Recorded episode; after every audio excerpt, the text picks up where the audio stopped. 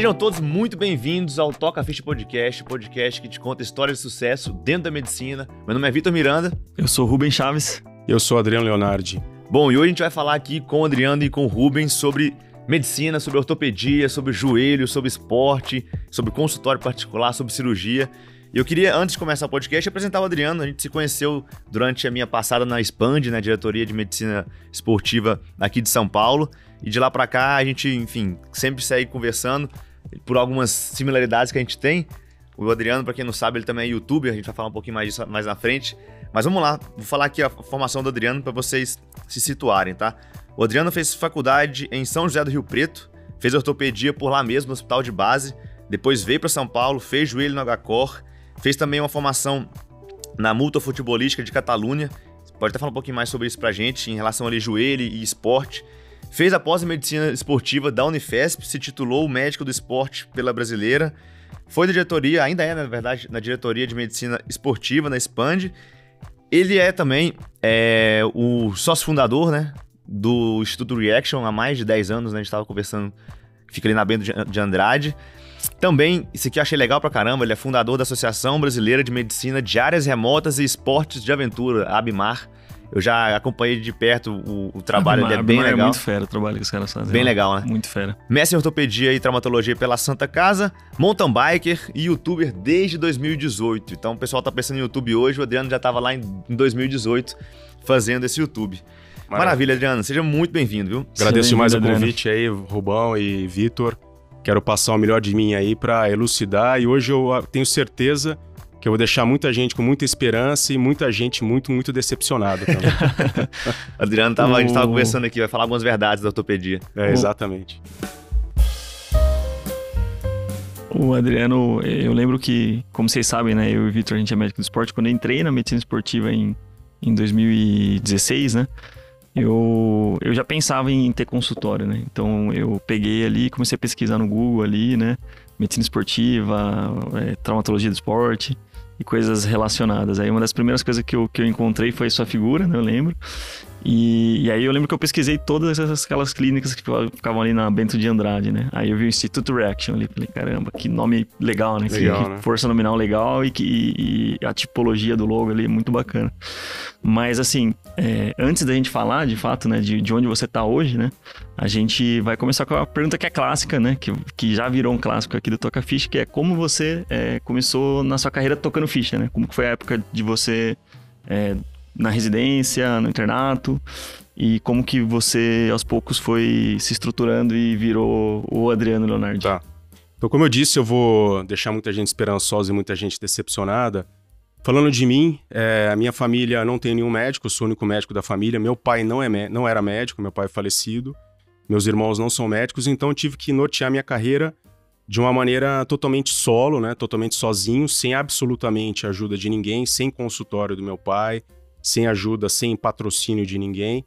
E eu tive muita dificuldade por dois motivos. Primeiro, porque eu insisti em fazer minha formação de ortopedia no interior de São Paulo, que eu considero uma das melhores residências do Brasil, São José do Rio Preto, hospital de base. E eu vim para São Paulo em 2003 para fazer R4 e eu não conhecia ninguém. Então você começa do zero. Então você começa lá um plantão, uma coisa ou outra, etc. Começa a tocar uma ficha, começa uma coisa ou outra. E sendo assim, bem sincero, é óbvio que tem muita gente que fala de si mesmo, mas eu ralei muito, cara. Ralei, ralei, ralei muito. Assim. Tô com então, muita ficha. Então, Tô com é. muita ficha. Então a primeira grande primeira grande dica para todo médico, principalmente o recém-formado, hoje em dia a gente tem mídia social e parece que tudo é muito fácil, é só você fazer uma fotinho no Instagram e você fazer um negocinho, ou montar um, um consultorinho e colocar uma secretária lá e parece que tudo é muito fácil e é muito difícil tem que gostar de trabalhar. Tem, primeira coisa, tem que gostar e amar a profissão. Se você não gostar da medicina, se você tiver qualquer dúvida que seja, a minha, minha orientação é que abandone, porque a profissão está cada vez mais difícil para todos os lados, para todas as especialidades. Primeiro ponto é esse. Segundo, é, tem, que, tem que trabalhar, tem que gostar de trabalhar, tem que sentir prazer pelo que faz e tem que também pensar no horizonte. Né? Então, assim, minha época, eu dava muito plantão, eu fazia, às vezes, 48, 72 horas de plantão. Era um plantão cirúrgico, tinha plantão cirúrgico, não cirúrgico, né, de tocação de ficha, atendendo planos mais populares, atendendo o SUS. E fui crescendo assim, e usava essa, esses plantões e tocar a ficha para eu poder pagar as minhas despesas. As contas, né? Isso aí Mas- foi em 2002, 2003, quando você... É, eu, eu fiz o R4. Vai entregar o Adriano aí, pô, desse jeito. O cara vai fazer conta, né? Não, eu sou velhão, sou da A gente tava guarda. brincando aqui antes de começar, tá, tá né? Que aí. o Adriano começou a tocar ficha na ortopedia, eu tinha 11 anos de idade. É. Tinha 13. Eu acho o seguinte, eu acho que é. Talvez eu passe um, um conteúdo interessante para quem for ouvir. Essa transição, né? Porque, é, porque eu, eu sou de uma geração de transição, né? Mais Ontem- analógico, né? É, ontem eu fiz Foi- uma, eu fiz uma, uma live com o Davi Guzmão. Uma live não, eu gravei um podcast com ele, que ele é da mesma mesmo ano de formação minha, mesma idade, ele é cirurgião de quadril. Então, quando, quando era residente, como é que o médico. Procura, como que o paciente procurava o médico? Páginas amarelas, vocês nem sabem o que é isso. Não, eu, eu sei que, que existiu, eu já vi em algum museu, alguma coisa Isso aí assim. é tipo um classificados, né? É, tipo um sim, classificados. Páginas amarelas, o cara ficava restrito na cidade, ele não conhecia um. O cara, às vezes, ele morava em, sei lá, o cara mora em Recife, ele não conhecia os médicos lá de São Paulo, porque não tinha internet, porque não tinha como o cara saber quem que era referência. Ah, tinha um professor, doutor, nananã.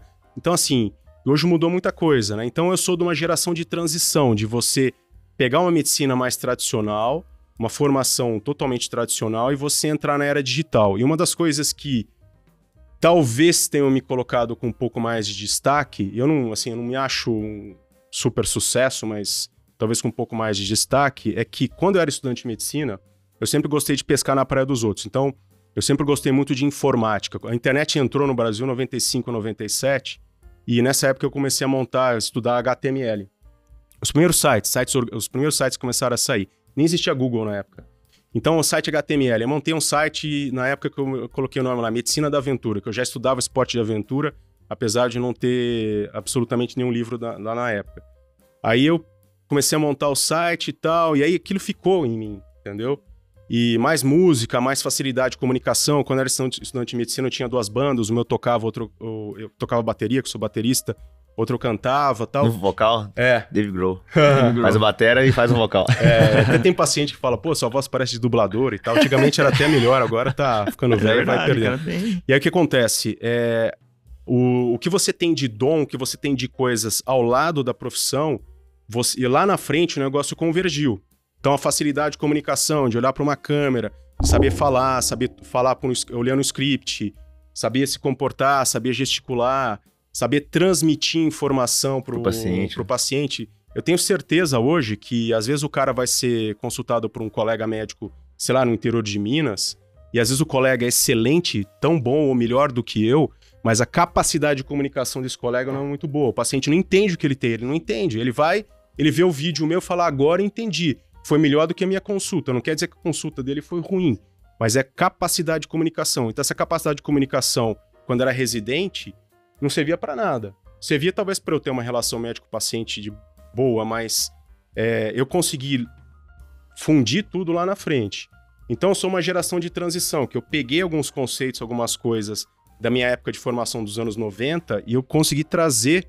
E depois de 2010, quando eu acho que a gente pode até conversar mais para frente, quando o mercado médico começou a desabar, felizmente eu consegui montar tudo que eu tenho hoje e hoje nada mais nada mais faço do que mostrar a minha capacidade técnica. Sim. Isso é legal porque o Adriano comentou uma coisa aqui que é muito interessante. E dois pontos, na verdade, essa transição e a questão desse, desse, dessa divisão do mercado médico, né? Que ele ficou polarizado, onde uns estão indo muito bem, e é o caso do, do Adriano, a gente estava comentando, enfim, fazendo mais de ci- 20 cirurgias por mês na, na ortop, todas no particular, fora o consultório.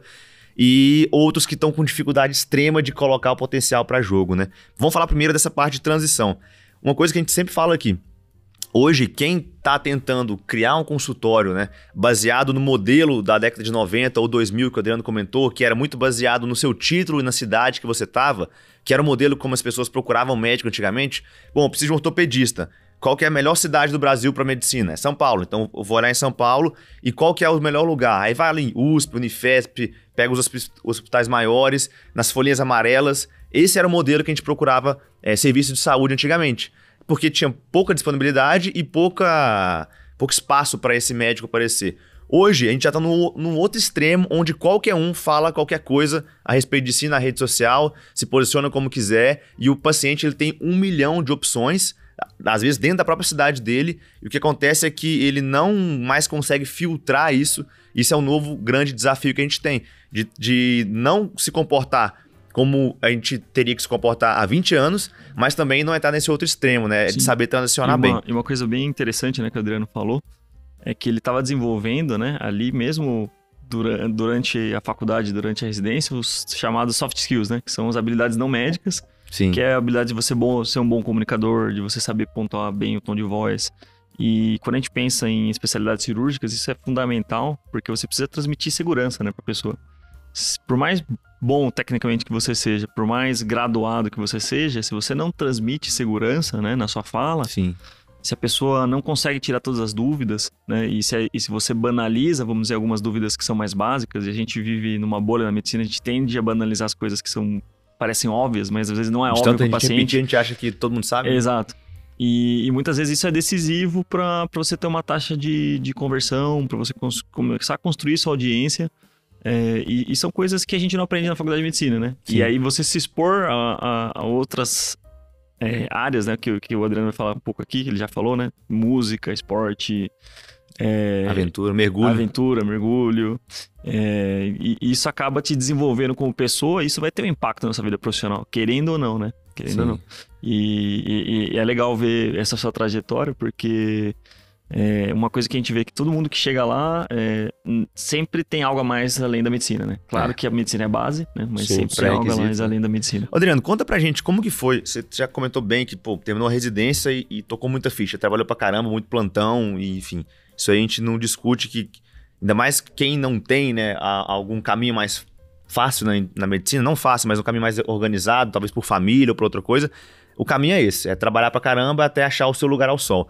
É, como que foi essa transição de terminar a residência, joelho, plantão pra caramba, tenho certeza que foi SUS, foi um monte de, de plano e tudo mais, onde você começou a ver que existia algum espaço ali no particular e começou a colocar seu pezinho no particular. Como que foi essa transição? Então, eu vou ser o mais sincero possível, tá? Por isso que eu quero que as pessoas é, não, não assim, não caiam em alguma ilusão, tá? Eu nunca, na minha vida, em momento nenhum, parei um dia na minha vida para fazer um planejamento de marketing, porque eu queria ter um consultório na Bento de Andrade, isso e aquilo. O meu consultório hoje, ele é consequência de atitudes que eu tomei no passado, de saber exatamente o que eu não quero e exatamente o que eu quero, tá? Então vamos lá.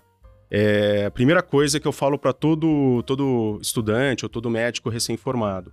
Novamente, a gente tem mídia social, a gente tem YouTube, a gente tem Instagram, a gente tem hoje vários e vários escritórios, né, que prometem que vão te bombar, te colocar e não sei o que, ranquear bem, etc.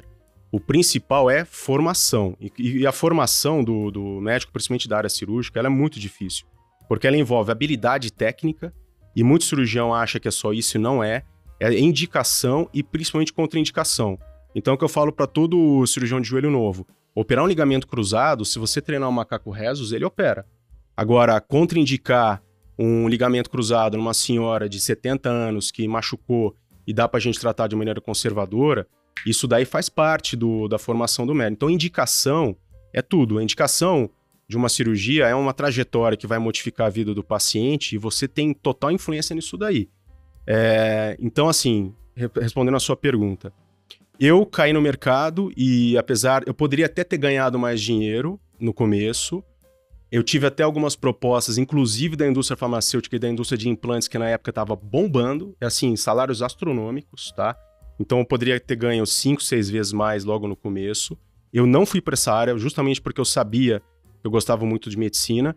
Operei muito pelo SUS, muito, muito pelo SUS. Às vezes, assim, pedindo, implorando para chefe do, do serviço: ah, me deixa operar um ligamento, me deixa fazer esse cruzado posterior, me deixa fazer essa prótese e tal. Eu tive a sorte de conhecer um grupo de joelho que eles estavam na época é, colocando os estagiários, os estagiários faziam hands-on, operavam, hoje em dia isso é muito Legal, raro, né? né? Você mesmo operar. Eu comecei a atender em várias clínicas diversos chefes, algumas eu não conseguia operar, algumas eu operava e fui pegando a minha mão cirúrgica e a minha indicação. E nesse, nessa trajetória, é muito difícil quando você é muito novo, você saber o que você quer. É normal não, você normal, não saber, né? você saber o que você quer. E eu sabia o que eu não queria, tá? Porque o mercado, o mercado de trabalho, ele começou a modificar muito nos últimos anos.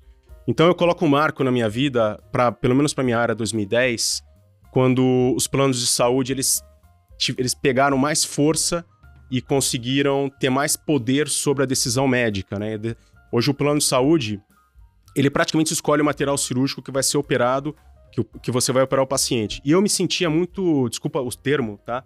Me senti humilhado na época de, pô, o plano de saúde vai vai vai é, ditar o ritmo. vai ditar. às vezes eu brigava, aí me ligava o auditor, ah, mas você não vai poder usar tal ponteira, tal coisa, acho que tá exagerando, mas eu nunca pedi nada Você demais. se sentia muito podado, né? É, eu vou operar um ligamento cruzado. Se tiver algum cirurgião de joelho, sabe aqui. Às vezes você usa uma ponteira de radiofrequência para conter sangramento durante o, o, processo mesmo fazendo paratroscopia e garrote. Às vezes sangra, dificulta, aumenta o tempo cirúrgico, aumenta os riscos para o paciente. O cara falava, ah, não, não vou liberar ponteira porque não tem trabalho, não sei o quê. Então me senti humilhado. Às vezes eu brigava com o cara, aí vinha o dono da clínica, não, mas veja bem, não vamos brigar com esse plano, senão ele descredencia, etc.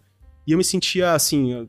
Isso era o que você não queria, né? Sem poder, é. entendeu? Porque assim, para mim eu acho assim, o médico, uma coisa que tem que ficar claro é que o médico não, não é detentor do... De, ele não é poderoso, ele não é um cara que ele tem um poder de decidir sobre a vida do paciente. A decisão da, daquela lesão, daquela do, do que o paciente procurou ao médico, tem que ser tomada em conjunto. Você, por exemplo, eu sou, eu sou cirurgião. Vamos fazer uma prótese de joelho. Eu acho que se colocar na balança, a gente operar, nananã, você voltar a caminhar, você voltar a fazer atividade física, pesa mais do que os riscos de uma cirurgia dessa para sua faixa etária. Vamos fazer? Vamos. Não vamos fazer? Então vamos tentar um tratamento paliativo. A decisão tem que ser tomada em conjunto, mas eu tenho que ter esse poder. Então, assim, se o paciente quer fazer uma prótese comigo hoje, o que, que eu faço? Eu vou pedir a melhor prótese possível. Ah, meu plano não libera. Beleza, eu vou brigar até o fim coloca advogado no meio, ajuda o paciente, a gente briga até o fim, porque o produto final é o bem-estar do paciente, tá? A gente ganha ou perde dinheiro com medicina, a gente se diverte, a gente a vida passa muito rápido, mas a nossa missão aqui é cuidar de vidas, é trazer bem-estar para o paciente. Se você não consegue fazer, se você não tem esse poder, é, você não está agindo. A mesma coisa chegar para um juiz e falar assim: você não vai poder julgar um paciente, você entendeu? Um hábito de futebol, por exemplo. Ah, você não vai poder a, a, Agora apitar, é só VAR. Sim, entendeu? só o VAR agora. É. Então, assim, toda profissão, a, o, a falta do poder do médico hoje em dia, ela tá gerando problemas muito sérios de saúde, porque o médico vai lá, ele tenta, ele tenta, ele tenta, o plano ganha. o quebra, o sistema trava, né? É.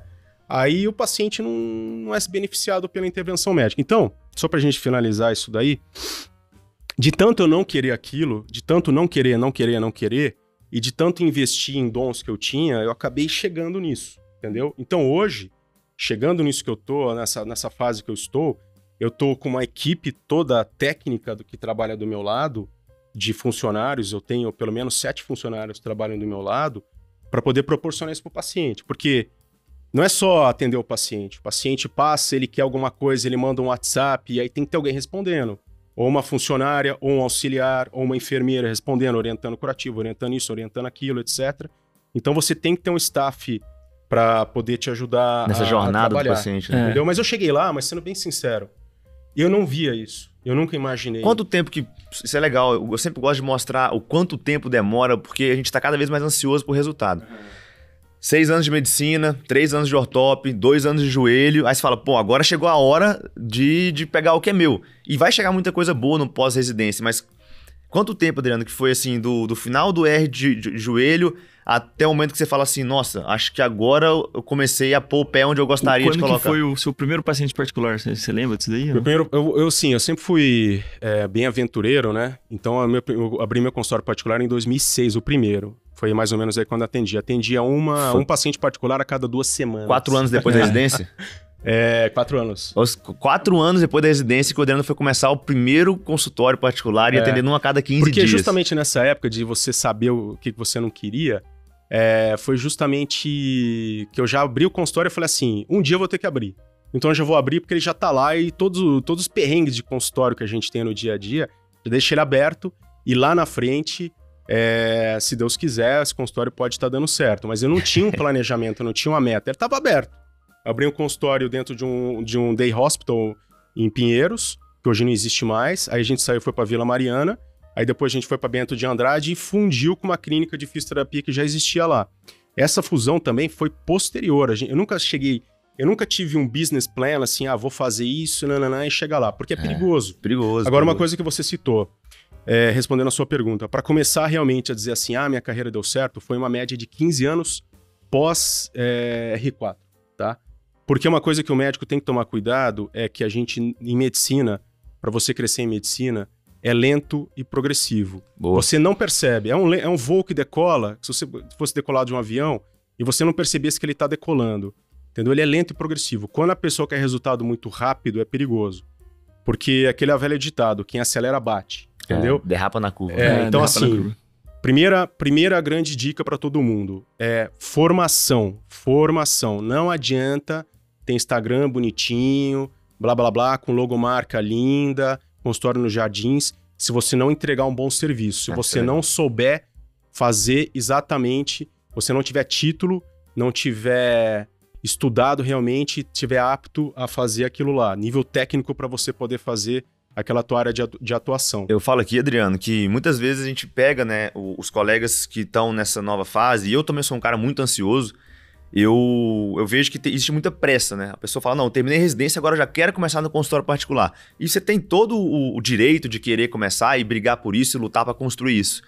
Só que, sendo bem sincero, se o seu consultório der muito certo no período curto, as chances são que você vai ter uma experiência ruim e você pode até se queimar com esse paciente, com esse público e acabar dificultando o seu crescimento. Então é realmente é isso que o Adriano comentou. É, hoje eu acredito que dá para ser mais rápido as coisas sim, mas não dá para ser instantâneo igual o pessoal está querendo.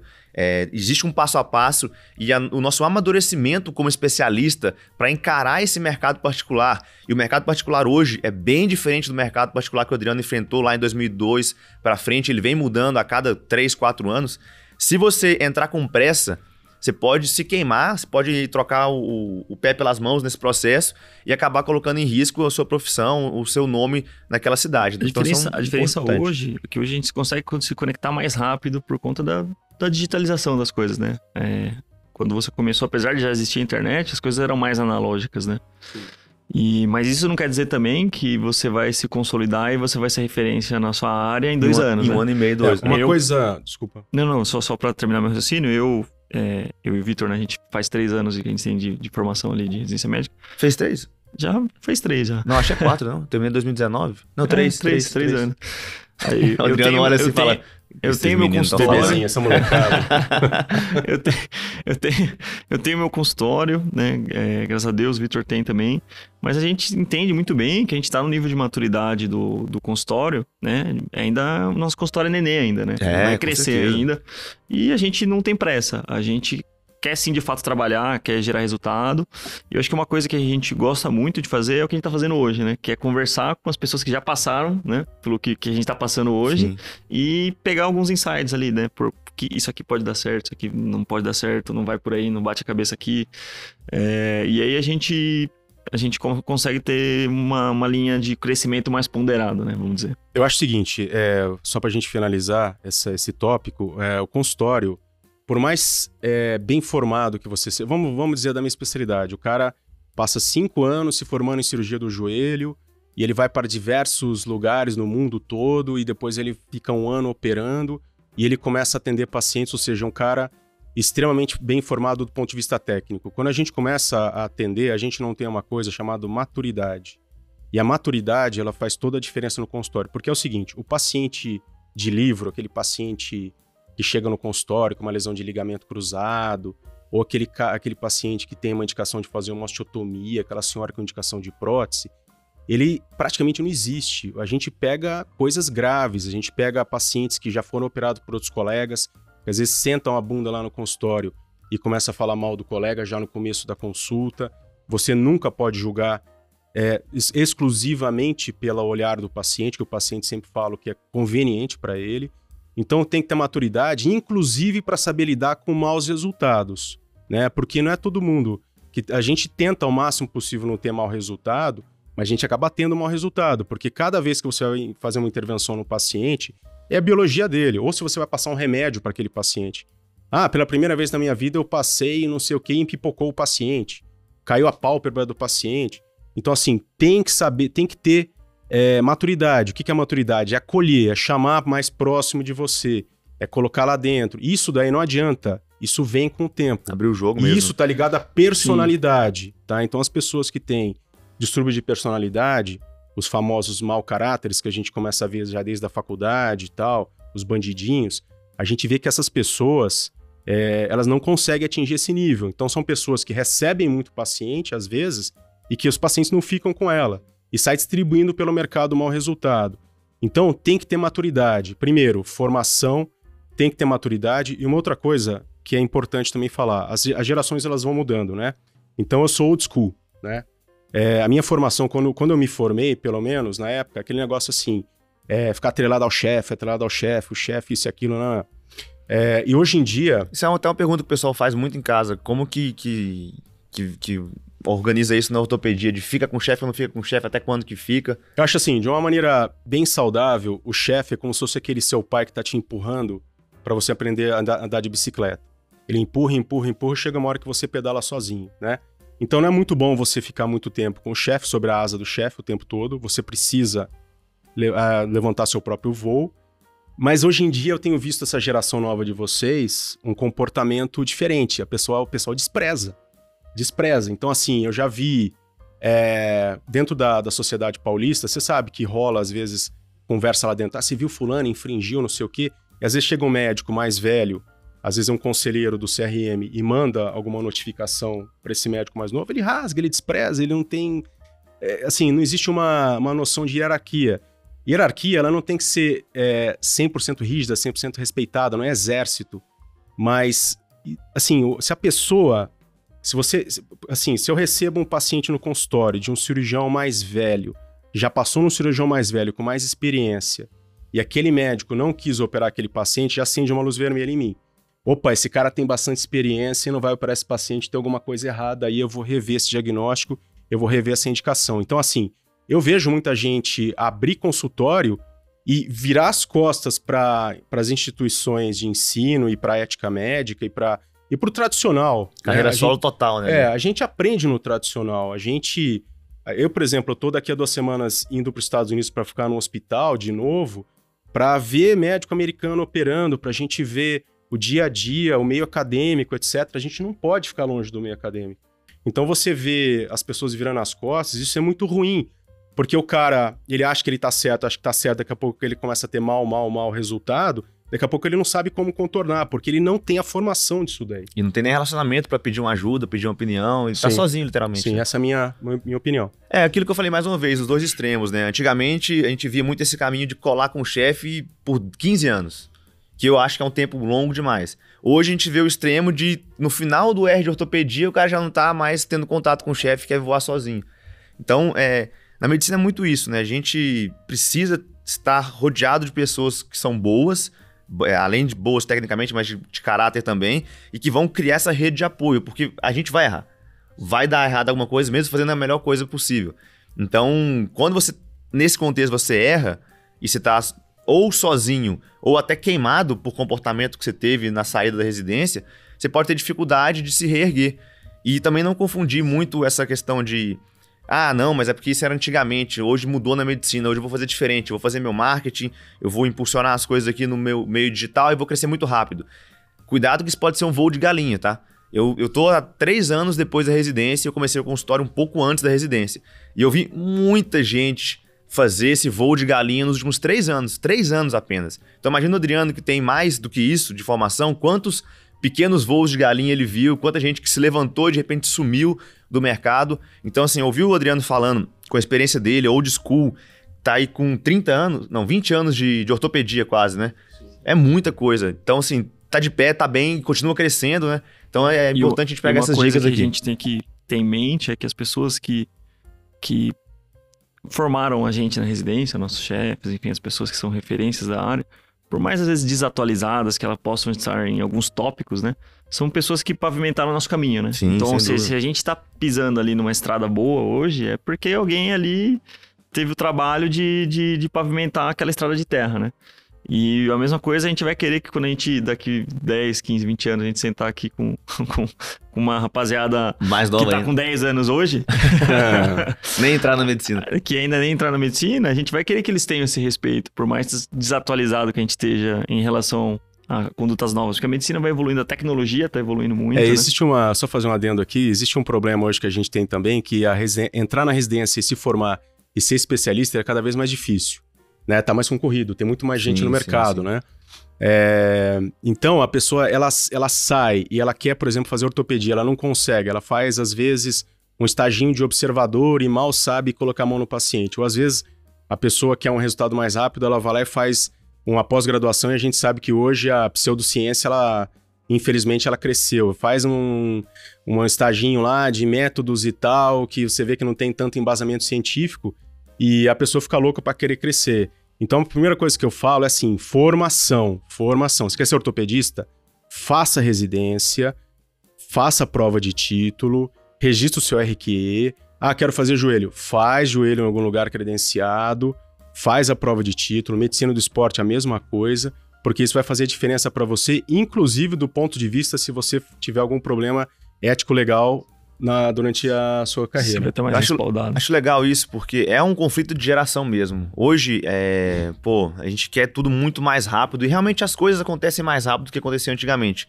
Só que a medicina, ela tem um ritmo que se você tentar acelerar esse ritmo de amadurecimento que o Leonardo tá falando aqui, o Adriano, desculpa, Adriano Leonardo, né? Confundi, juntei os dois Todo nomes mundo aqui. confunde. É, o Adriano tá colocando aqui, se você tentar acelerar essa sua fase de, de amadurecimento no mercado, isso pode te custar muito caro.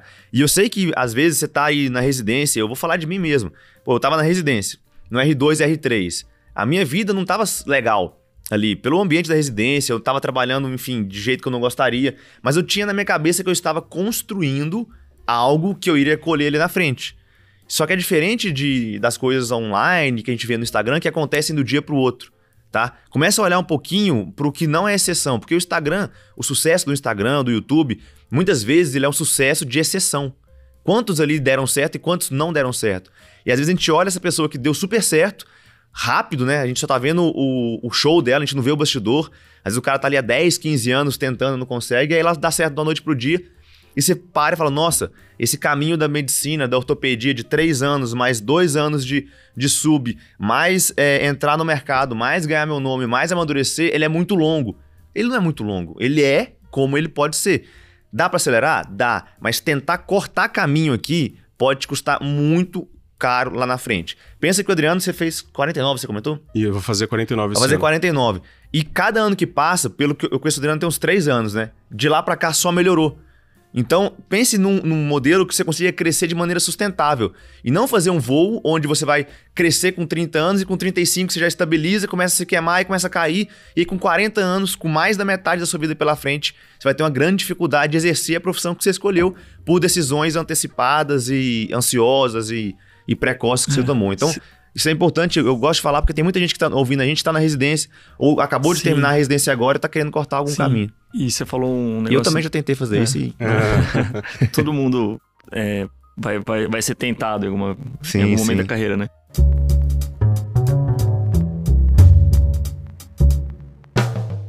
Você falou um negócio interessante do, do YouTube, né? E aí já queria já puxar esse papo com você agora, Adriano porque é uma mídia que é uma das primeiras mídias, na verdade, né? Se a gente for ver, comparar com o Instagram, Facebook, o YouTube existe desde 2006, se eu não me engano, né? 2006, 2005. Ah, eu sou ruim de data dessas coisas. E, e aí a gente vê que a sua geração tem poucos profissionais da área da saúde que se aventuraram no YouTube, né? E hoje, se eu não me engano, se eu estiver errado, você me corrige, mas você deve ser o maior canal de ortopedia, ortopedia dentro do, do YouTube, né? Ortopedia, Pelo menos sim. no Brasil, né? É. Como que foi esse movimento? Como que foi a ideia de, de você começar a gravar? Se você já tinha... Você era um bom comunicador, pelo que, pelo que você falou aqui. E se você já tinha esse, esse cacuete, né? De olhar pra câmera e, e ter essa é, fluência, né? Pra gravar. Porque eu eu tô aprendendo, tô numa curva de aprendizado. O Vitor sabe, primeira vez que eu fui gravar lá Não, muita risada MCP, aqui. deu uma é, travada ali. Panicou ali. E, e esse é um problema é, muito recorrente do médico, né? Que às vezes o cara quer gravar e... Às vezes ele trava na primeira cirurgia tá, e acha que não vai travar ali, na primeira né? câmera. Como que foi esse movimento aí do YouTube? Conta um pouco mais pra gente. Então, eu, antes de eu começar a, a montar o meu canal, eu, comecei, eu cheguei a ver alguns vídeos de alguns médicos americanos e tal, que é óbvio, tudo começa lá nos Estados Unidos, né? Isso é legal. E aí eu peguei e na época contratei uma empresa de que gravava e eu comecei a fazer os vídeos. Se você ver os primeiros vídeos que eu, que eu editei em 2018, é, eu falo totalmente diferente de hoje. Hoje eu monto Hoje eu mesmo gravo, eu mesmo edito. Eu gosto, como eu falei, eu gosto de. Uma, uns hobbies que eu tenho, eu sou formado em fotografia também. Ah, legal. Eu fiz fotografia, revelava fotografia em casa. Eu sou antes Nossa, da câmera digital. revelar foto. É, a galera nem deve era filme, é era, era rolo de 36 que você colocava lá, aí você revelava, depois você ampliava e eu adaptei um projetor de slide para revelar. Então eu sempre Você gostei muito abriu de a luz, queimava, né? É, eu sempre gostei muito de audiovisual.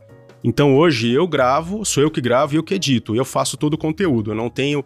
Eu até tenho uma equipe hoje que tá me ajudando no podcast, porque isso daqui é, é um negócio que não adianta. Mas eu gosto muito. Eu uso o meu hobby, ou seja, uma coisa que me traz prazer, eu trouxe pra medicina. Legal. Aí eu comecei a gravar e daqui a pouco começou a explodir o número de seguidores. E aí, de repente, eu vi que eu era o único cara que falava coisas éticas É, isso dentro é, do isso, YouTube. é isso eu ia tá? comentar. É uma, a minha grande dificuldade. Hoje eu tenho 240 mil inscritos no canal. Legal. Se eu fosse igual, igual a determinados indivíduos no YouTube, não vou citar o nome de ninguém, que eu falasse coisas que não têm evidência científica, pílulas mágicas, isso e aquilo, não, não, ou seja, se desse o que a audiência quer, com toda certeza eu estaria batendo mais de um milhão. Mas eu falo coisa chata, que a ciência, a ciência é chata, a verdade é chata, às vezes a verdade dói, entendeu? Rompeu o ligamento cruzado anterior. Se eu fizer um vídeo falando assim, como ficar bem sem operar o ligamento cruzado anterior, cara, em uma semana vai dar 200, 300 mil views fácil. Só que eu, eu explico por que, que se opera um atleta, por que, que se opera um jogador de futebol, por que, que não se opera uma senhora com uma lesão de cruzada. É chato, entendeu? E então eu tenho que brigar com a ética médica, eu sou um comunicador e eu tenho certeza absoluta que se incomoda até alguns colegas, porque às vezes o cara só dele ver que você tá falando lá, ele nem vê o. Ele só vê a thumbnail e fala, ah, o cara é quer aparecer. É. Eu tô colocando a minha, minha cara tapa lá pra, pra fazer, pra falar as coisas, mas eu trago o que tem no livro. Eu pego o que tem no livro, que é extremamente técnico, e eu transformo aquilo para as pessoas entenderem. Eu consegui fazer um vídeo explicando o que, que era o nível 1 de evidência. As pessoas olham e falam, nossa! Aí eu que é um explico, ó, assunto chato pra explico, caramba. isso né? aqui, ó, é um remedinho pra pressão. É, mas vou falar Isso- um negócio assim, é, só pra. Vou te corrigir de uma maneira boa, tá? Se me permite. O assunto é chato, mas você fala de uma maneira muito descomplicada e muito fácil de ser digerida pra quem é leigo. Que Sim. é uma grande dificuldade do médico. Sim. Porque eu já vi alguns vídeos seus, assim. Então, eu, na verdade, eu trago. E olha que o Adriano é raiz no YouTube, viu? Ah. Ele, ele é, olá, tudo bem? Meu nome é Dr. Adriano Leonardi e vou falar sobre artrose de joelho hoje com vocês. Não é, É. nada, fala galerinha. Ah, É não, bem não, diferente, não, né? não. Eu acho que o médico ele tem que mostrar- manter a postura, tem que manter a seriedade, tá? Terno e gravata. ali. É, se você, hoje em dia, você sabe que os canais de YouTube e de Instagram são canais que trazem coisas bizarras para a população, é, coisas que desensinam a população, é pancadaria, é baixaria. Então o médico ele tem que manter a postura, é muito importante você manter a sua postura ética. E quando eu olho para a câmera e vou gravar um, um vídeo meu do YouTube, eu tô é como se eu estivesse falando para o paciente, porque é muito difícil você falar para um público leigo, você explicar o que é uma artrose, o que é uma condromalácia, o que é uma lesão muscular, explicar uma biologia. Então eu vim desenvolvendo essa forma, desde a época que eu tocava ficha, a ensinar o cara. E você facilita muito a relação médico-paciente. E o que, que aconteceu? É, algumas coisas que eu nunca imaginei que, eh, que, que aconteceriam. Primeiro, é, o paciente chegar para mim hoje e falar. Eu recebi às vezes em inbox lá. Foi melhor do que a consulta médica do meu médico. Não quer dizer que a minha, a minha explicação é melhor que Sim. que eu, que eu faço coisa melhor que aquele médico, mas talvez eu me comunique melhor com aquele médico, principalmente o pessoal que trabalha no interior. É, primeiro ponto é esse. Segundo, começou a ter enxurrada de gente de fora de São Paulo vindo para São Paulo para se tratar ou pelo menos passar comigo, ver o que, que é, são os curiosos. Quem que é o Adriano Leonardo? Quero ver se realmente Ele é- existe, né? Se ele realmente é assim, se ele entrega realmente, entendeu? Então você vê que o cara é curioso. Ah, eu passei no médico na minha cidade, não, não, eu queria pegar uma segunda opinião. O cara queria validar, né, seu É. trabalho. E o cara vem. E quando eu comecei a crescer muito e eu ganhei plaquinha do YouTube, etc., começou a acontecer uma coisa que eu nunca imaginava, que é fã. É como se eu fosse uma celebridade. O cara vem, ele quer autógrafo, ele quer bater foto do lado, entendeu? E é... Então são Legal coisas isso aí. assim, são coisas novas que eu nunca na minha época, eu sou old school, eu nunca imaginei chegar um paciente no meu consultório e falar, sou seu fã. Como assim, cara? De onde? O que, que eu tô Eu não sou fazendo? celebridade, eu É. sou médico, entendeu? Então, são coisas que a gente tem que tomar cuidado e tomar bastante cuidado, porque assim, é, uma das coisas, um, o- toda vez que eu acordo, todo dia de manhã, eu vou me olhar no espelho, eu sempre olho no espelho e falo assim, é, eu tenho muita coisa para aprender ainda, em algum lugar nesse mundo tem algum cara que faz melhor do que eu, qualquer coisa que seja. A gente não pode deixar de ter, de, de- de ter humildade. Se você não for humilde, você não vai aprender. Então, às vezes, o paciente começa a falar e falar, você é lindo, você é maravilhoso, você é o melhor do Brasil, não sei o que, nanana. Pode crescer e pode te levar a um patamar que você se acha o máximo E aí, quando você perceber que você não é o máximo, a casa já caiu. Já caiu. E você perdeu. Então, assim, tem que manter humildade. Eu sei que talvez a minha diferença com outros médicos, com outros colegas, seja capacidade de comunicação. E ponto. Uhum. Entendeu? Tem colegas. Cara, a medicina brasileira é melhor do mundo, cara. Você vê colegas brasileiros. Aqui, né, você vê colegas. Eu já fui vários, já vi vários médicos americanos operando, europeus, cara. Você vê médicos brasileiros operando, a gente começa a botar a mão muito cedo no paciente. Então a gente aprende a operar muito cedo. Então o crescimento do YouTube foi isso. É óbvio que o crescimento no YouTube aumentou a minha carteira de pacientes. É isso que eu ia te perguntar. É, você criou o YouTube como uma estratégia para aumentar o seu consultório? Criei como ou hobby. você criou o YouTube como hobby para com, comunicar com os pacientes e, por consequência, criou um relacionamento e atraiu o paciente? Criei como hobby. Porque assim, o meu site, Medicina da Aventura, de 1997. 97. Aí depois 97. o adrianoleonardi.com.br de 2010. Eu, eu joguei, porque assim. Ah, 2010 eu entrei na faculdade. eu criei essas coisas pra. Porque eu queria fazer, eu queria, eu queria fazer. Eu não sabia. Na época, quando eu criei meu site, não existia essa sigla SEO, da, que hoje em dia é uma briga de foice no escuro, né? Da, qual que vai ranquear melhor, vai, Google, entrar uma né? vai, vai entrar uma atualização do Google agora, pá, cai todo mundo, sobe não sei quem, não. Não existia isso. Eu queria fazer o meu site pra eu ter lá. Eu gosto de comunicar, eu gosto de explicar pros pacientes, eu gosto é, é, um dom que eu tenho, eu gosto de fazer. Ontem, por exemplo, eu gravei com o Davi Guzmão, tô gravando com vocês, é um prazer grande. À noite eu vou gravar um vídeo falar de, falando de prótese de joelho, já montei já o, o roteiro. Eu gosto. Eu montei o meu site, nunca imaginei, ah, vai aumentar em 20, 30% o volume. Nunca pensei nisso. Eu montei porque eu gosto. As coisas lá na frente se fundiram. É, você comentou. Entendeu? Então hoje eu pego um vídeo meu, eu faço uma fusão com algum artigo meu do site, os pacientes chegam para mim educados, eu, né? Então, assim, dentro dos meus vídeos eu passo a minha ideologia. Então, uma das coisas da minha ideologia, não sei se eu posso falar aqui. Vamos lá, é... pode, depois a gente corta. Eu não... eu não gosto, pelo menos eu respeito quem goste, mas eu não gosto e não recebo representante de laboratório. Eu não gosto da forma de como a indústria farmacêutica trata o médico no mundo, tá? É, isso é uma coisa minha. respeito quem recebe, quem dá amostra para paciente, etc e tal. Quando você começa a estudar marketing, você começa a estudar o famoso gatilho mental, você vê que o que os caras fazem é isso daí, é treinamento. Né? Então eu não recebo. E eu coloco isso nos vídeos, né? Eu coloco nos vídeos assim, tal coisa não funciona. Ah, como assim não funciona? Não tem evidência que aquilo funcione. E é muito caro. Então o paciente chega para mim no consultório... Segura, segura, Rubão. quer falar o nome do, do produto. não, não vai falar não. Não vai falar, senão a gente vai perder não. o podcast. É, só, só, pra, só, pra finalizar. Então o paciente chega para mim, ele fala, eu sei que você não prescreve isso, eu sei que você não prescreve isso, sei que você trabalha assim, assim, assado. Então o cara já chega para você. Filtrado, né? Filtrado, filtrado, ele já sabe a sua ideologia. E às vezes ele. E às vezes, o que realmente ele tá te procurando é o diagnóstico que ele imaginou que ele tinha. É. É uma plica sinovial, uma condromalácia, uma lesão de menisco, uma lesão de cruzado. Sim. E, e aí, pessoal, um insight que eu tive aqui é, quando a gente ouve o discurso do Adriano, a gente percebe que tem muita autenticidade e genuinidade. Ele faz o que ele acredita, né? Isso e não comentar. simplesmente ele. O que, que, a gente tem hoje, né? Tipo, o cara te vende um curso de soroterapia. Olha que, que coisa maluca, né? Você vai ganhar dinheiro fazendo isso, você vai ganhar dinheiro. Então o cara coloca o pote de ouro na sua frente e faz você correr atrás, né? E na verdade não é isso, né? Em nenhum momento ele estruturou tudo que ele tem hoje pensando na finalidade da grana. A grana é uma consequência, consequência. de uma solução que está trazendo para o mercado, né? Acho que o dinheiro é consequência de responsabilidade. De responsabilidade. E, e ele está trazendo uma solução que muitas vezes o cara lá no Pará não encontrou no convênio, não encontrou, no, às vezes, nem no médico particular.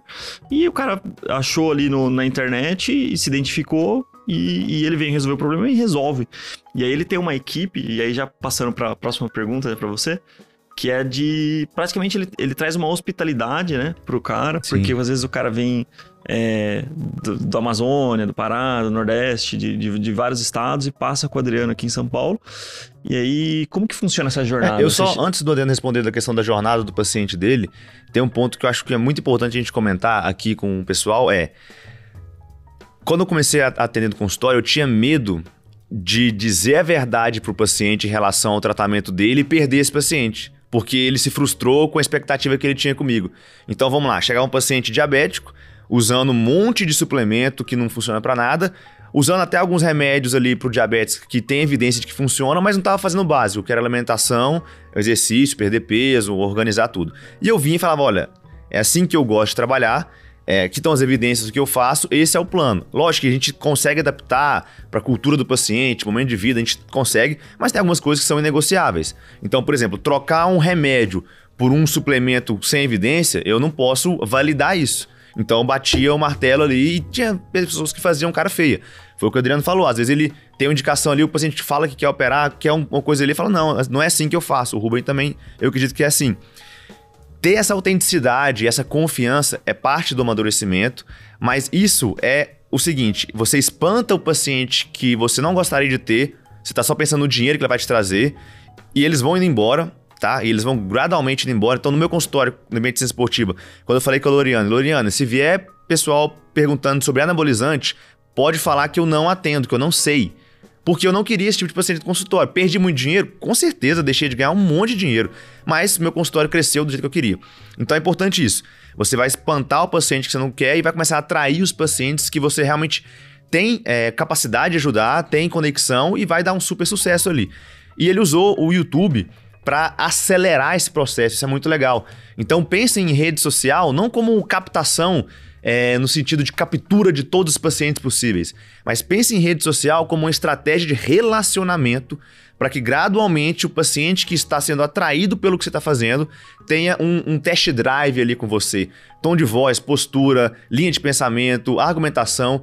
Se você está filtrando esse paciente e ele chega no seu consultório, você consegue entregar mais resultado para ele, a sua indicação, ela é muito mais conversiva, né? Então você indica uma cirurgia, se for real ali, o paciente entende, ele já fecha. Então tudo começa a facilitar. Então pense em rede social não como um corte de caminho, mas como um, um novo canal de, de relacionamento com o seu paciente, sabe? Boa. E aí você vai chegar nesse ponto que o Rubão ia puxar com da, o Adriano. Da questão da hospitalidade. Que a gente né? comenta muito no MCP, que é como que você organiza os seus produtos né, dentro da ortopedia e como é que é essa jornada do paciente, como que você cuida de ponta a ponta dele se inscrever no seu canal do YouTube, dele chegar no seu consultório, dele ser atendido pós-operatório, enfim. Bom, aí entra... É importante ter esse cuidado aí, com voltando, o paciente? É, é importante. aí entra o que a gente já conversou antes aqui, que é, são os hobbies, né? Que são as habilidades. Então, uma coisa que eu falo para todo colega médico, principalmente quem... Primeira coisa que a gente tem que colocar na cabeça, não é todo mundo que gosta e que é empreendedor, né? Então, eu respeito muito o colega que quer ficar só é, enfiado em meio acadêmico, publicando artigos, publicando trabalho, o colega que fica trabalhando no SUS, atendendo população carente, às vezes sem condições, mas o cara gosta daquilo, entendeu? Não é todo mundo que tem o um perfil empreendedor. O, o, que a gente faz, o que a gente está divulgando, nossa visão da, da medicina, ela não é uma visão que, que todo mundo tem que seguir. As coisas não é universal, são, né? as coisas, o mundo é plural, plural né? É, então, falando do empreendedorismo, no meio do caminho, né, quando começou a crescer, eu gosto muito de administrar, eu gosto muito de sentar, administrar, conversar com as pessoas, contratar pessoas, entender de meio jurídico, eu gosto. E, uma, e uma, um recado que fica aqui é o seguinte: não deixe ninguém fazer isso por você. Às vezes você acha que vai contratar um administrador, alguém que às vezes se vende bem, e não é assim. Você tem que saber. Você pode até delegar uma função, mas é o que eu falo para todo mundo. Eu falo para minha secretária cirúrgica, para minha enfermeira, para meus colegas médicos auxiliares: se você faltar, eu sei fazer. Eu sei ligar no hospital, eu sei marcar uma cirurgia. Eu sei pegar um paciente de, de WhatsApp e sei responder ele. Então, o que eu passo para eles são coisas que eu não tenho mais tempo de fazer. Gosto de fazer, mas não tenho mais tempo de fazer. Então, durante a carreira, é, eu percebi, lendo muito né, sobre empreendedorismo, e tem uma, alguns livros bem interessantes, inclusive de um, de um cara que foi administrador da Disney, e se a Disney administrasse seu consultório, eu dentro sim, dos sim, livros. Legal, né? Que o, ele me esse livro me abriu os olhos porque ele falou o seguinte: nosso concorrente no consultório, falar de concorrente, não são os colegas médicos. Nossos concorrentes é McDonald's, é o restaurante Fazano, é o shopping Ibirapuera, porque o paciente ele está acostumado a chegar, ele ser atendido assim, assim assado pelo recepcionista, pelo WhatsApp, por isso e aquilo. Então não adianta você querer, ah, eu vou concorrer com o INA. Não existe concorrência entre colegas. É uma coisa que a maturidade me trouxe.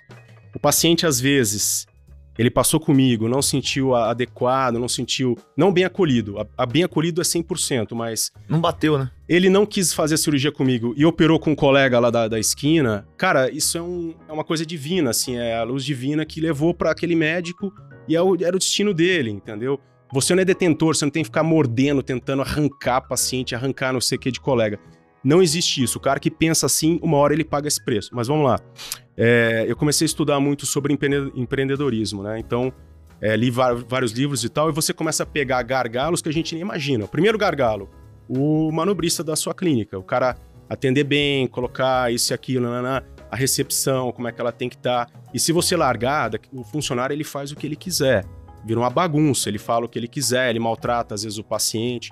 Então é você ver, você testar, você ligar como se fosse um paciente para você testar. Então, e aí, o que acontece? Vamos falar então de business, né? Você tem a pré-venda, que é o paciente que entra no chamado funil de venda, que é que você tem um funil que ele tem que ser o a, a- o- A boca dele a é boca maior. dele cada vez mais larga, né? É, então hoje, por exemplo, o paciente quer passar comigo e eu não tenho horário, eu tenho auxiliar para dar conta dele, entendeu? Eu tenho, Uhum. eu tenho, assim, eu consigo ter alguém que eu consiga encaixar, eu deixo uma brecha na agenda, eu consigo encaixar.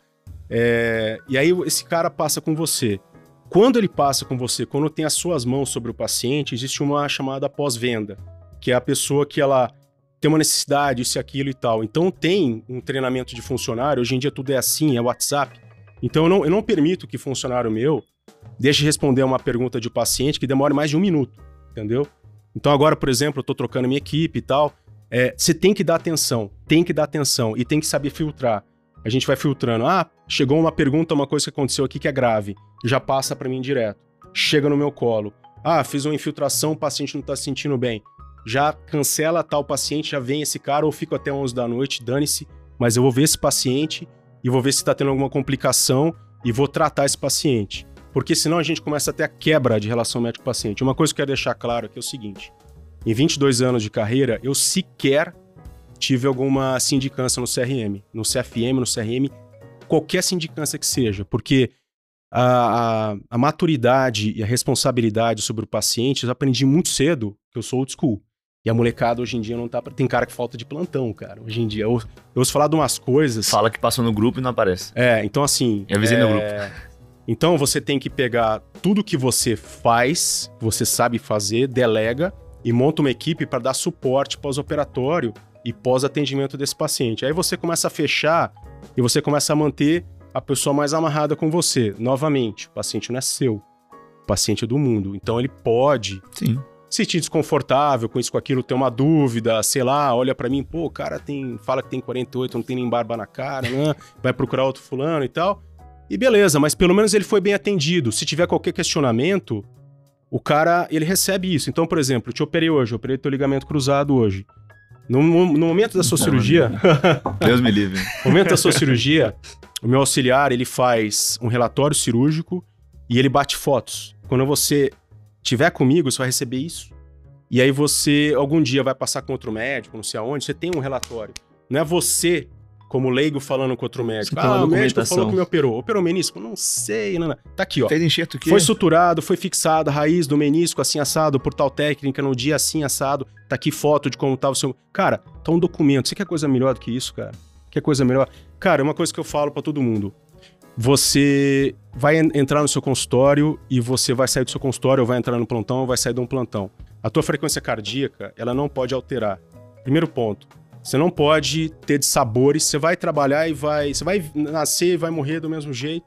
Você vai acordar e vai dormir. Você não pode ter alteração da sua frequência cardíaca. E você tem que deitar todo dia a cabeça no travesseiro e falar assim: eu fiz um trabalho bem feito, Uhum. eu não fiz nada errado, eu não infringi ética nenhuma, eu fiz o melhor pelo paciente e amanhã eu quero aprender mais. Legal. O, É a gente fala muito sou disso. italiano, eu falo bastante. Não, né? Não, não, e, manda pá, bala. e a ideia é a gente conversar pra caramba aqui mesmo, Adriano.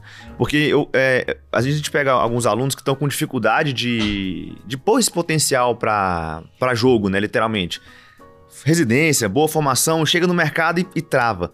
Porque hoje o mercado, o que responde essa pergunta, né, que hoje o mercado ele tá num nível de, de amadurecimento maior do que antigamente. O Adriano pode aqui, enfim, concordar ou não, mas há 15 anos, se você só operasse, o paciente não cuidasse disso tudo que você comentou hoje, dava certo na época?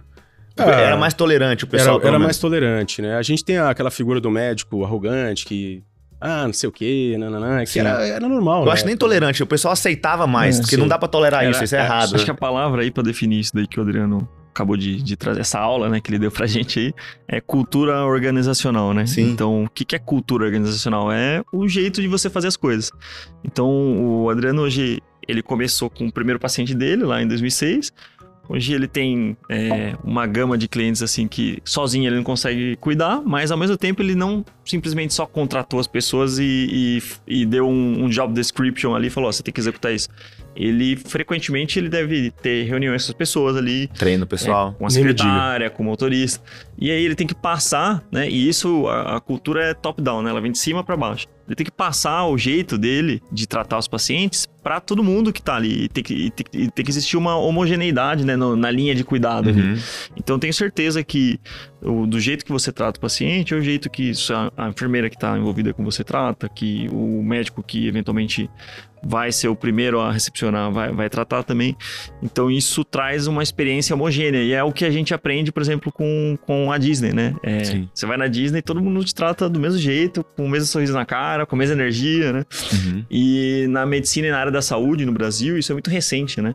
É, é. E ainda é muito pouco aplicado é, isso. E é isso que eu ia comentar, porque às vezes o colega tá no mercado de trabalho com dificuldade de precificar, de ganhar espaço, de ganhar pacientes, porque ele está naquele modelo antigo de é, eu sou especialista, aqui está o seu diagnóstico, aqui está o seu tratamento. Ou seja, eu faço o diagnóstico da, da lesão ali do ligamento, eu opero.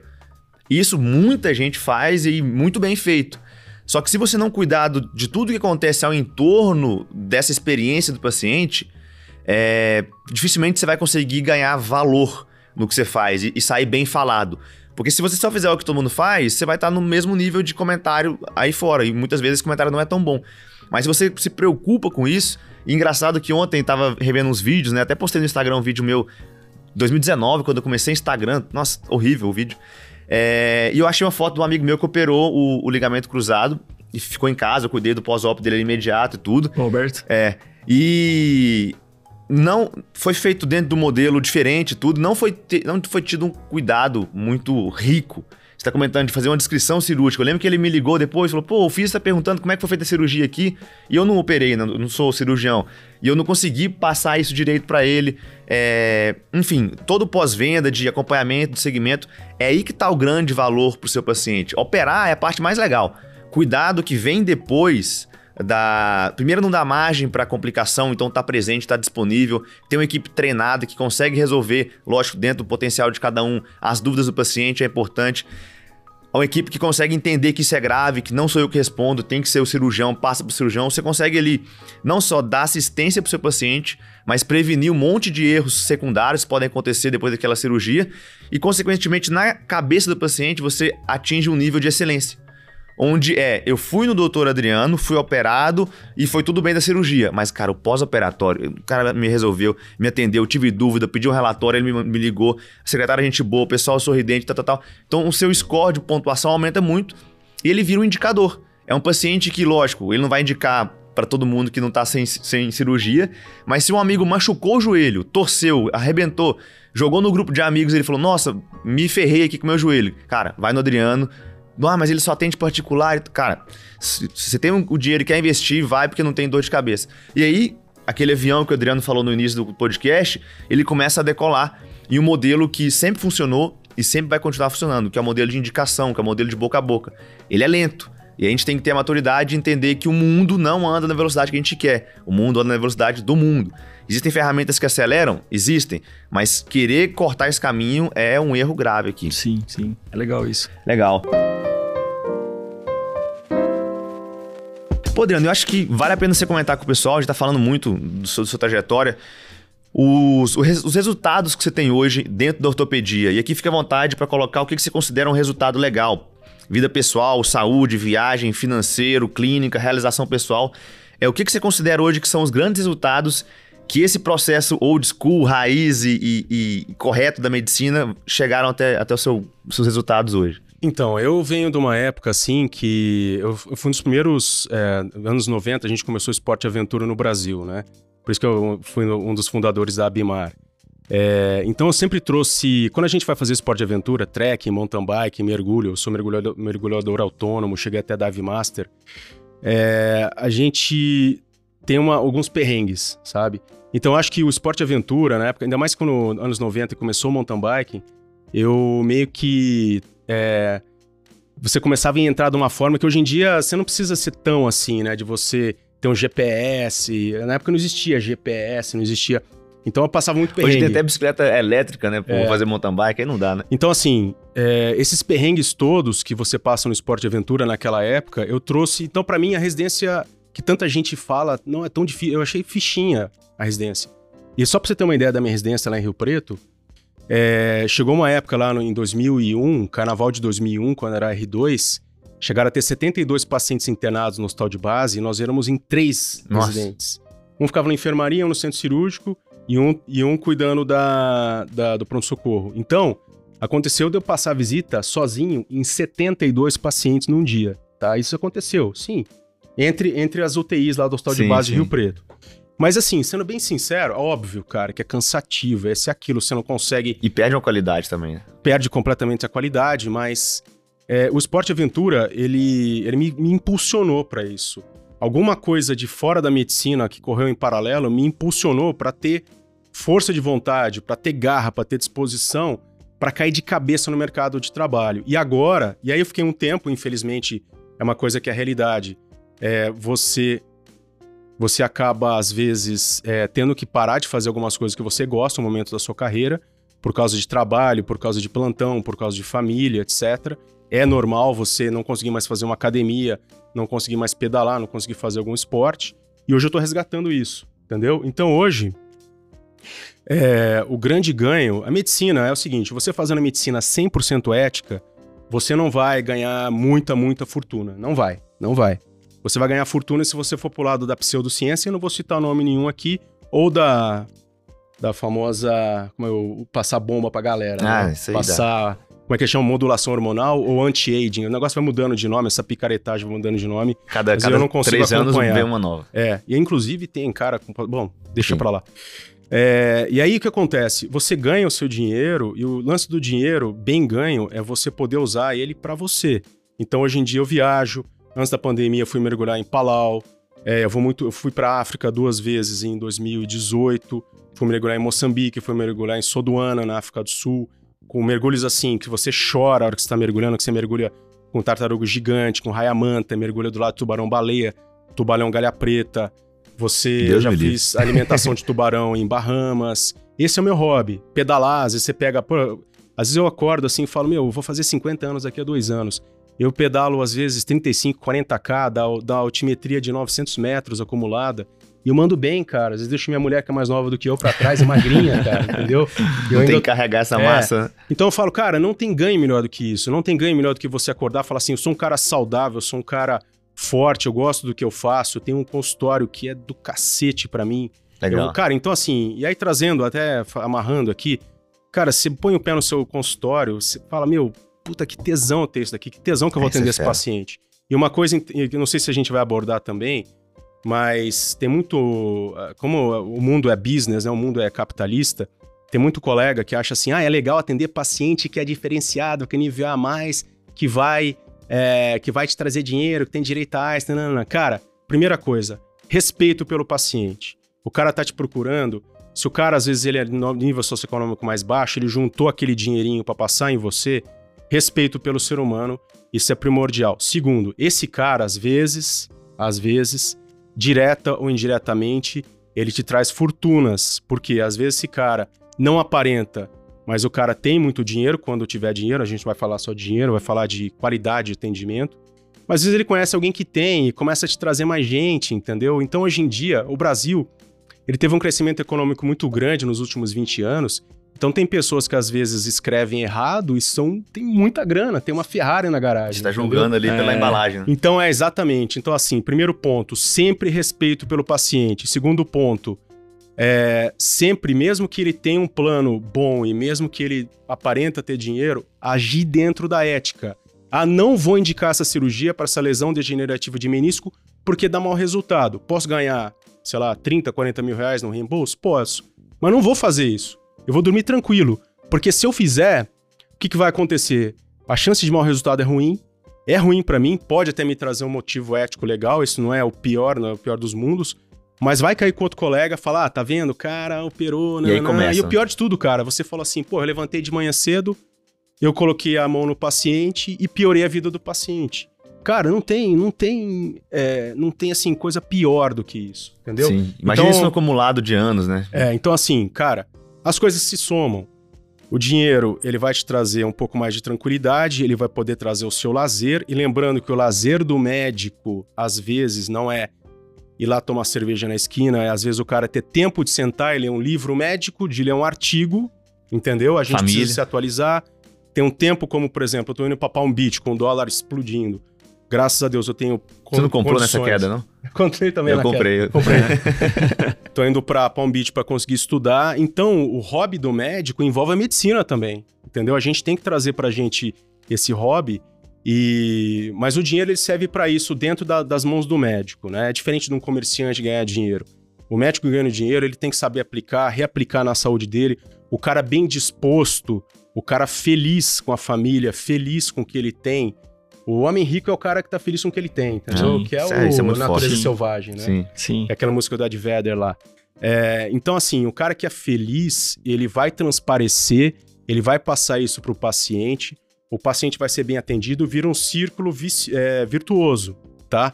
É isso que é importante. Essa verdade, ela transparece em É, tudo, né? Isso que é importante. Então, se eu tô pedalando, me matei no final de semana fazendo mountain bike e curti uma lareira com minha esposa, na segunda-feira isso vai ser revertido de maneira positiva na minha profissão.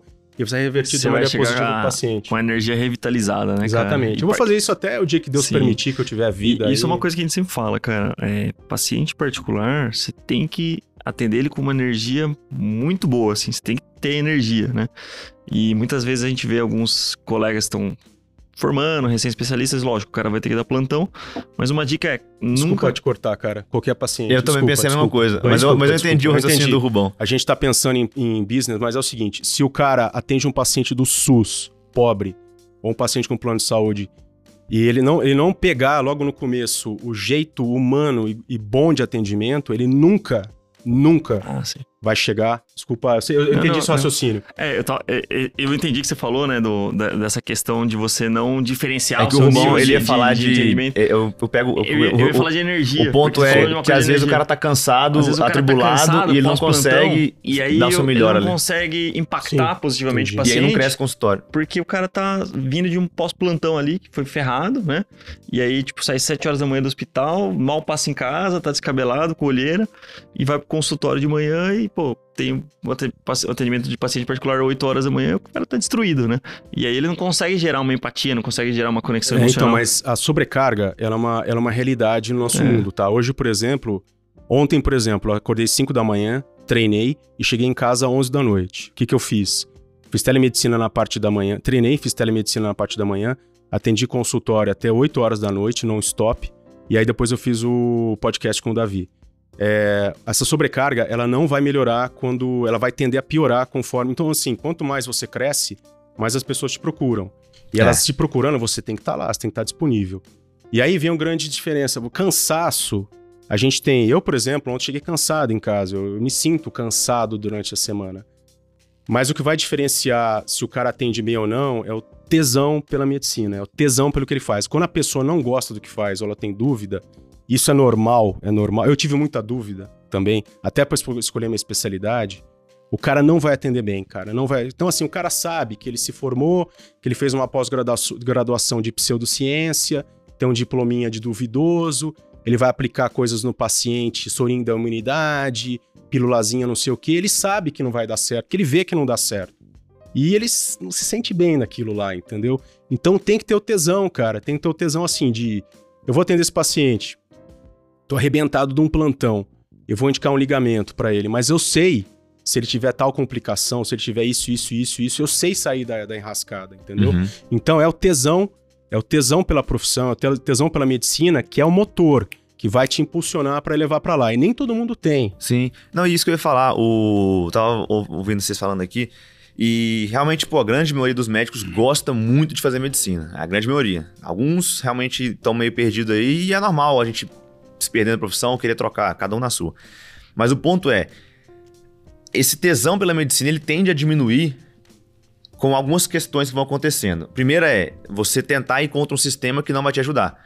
Então, eu imagino que essa sua felicidade de fazer medicina, se você tivesse até hoje tentando entrar em algum modelo, não interessa sendo particular ou não, onde você tem autonomia, você tem espaço para dar o seu melhor para o paciente e ver o resultado acontecendo, independente se você está ganhando muito ou pouco dinheiro para isso, tende a ser chato ao longo do tempo. Você vai se desconectar e vai se frustrar, como qualquer profissão.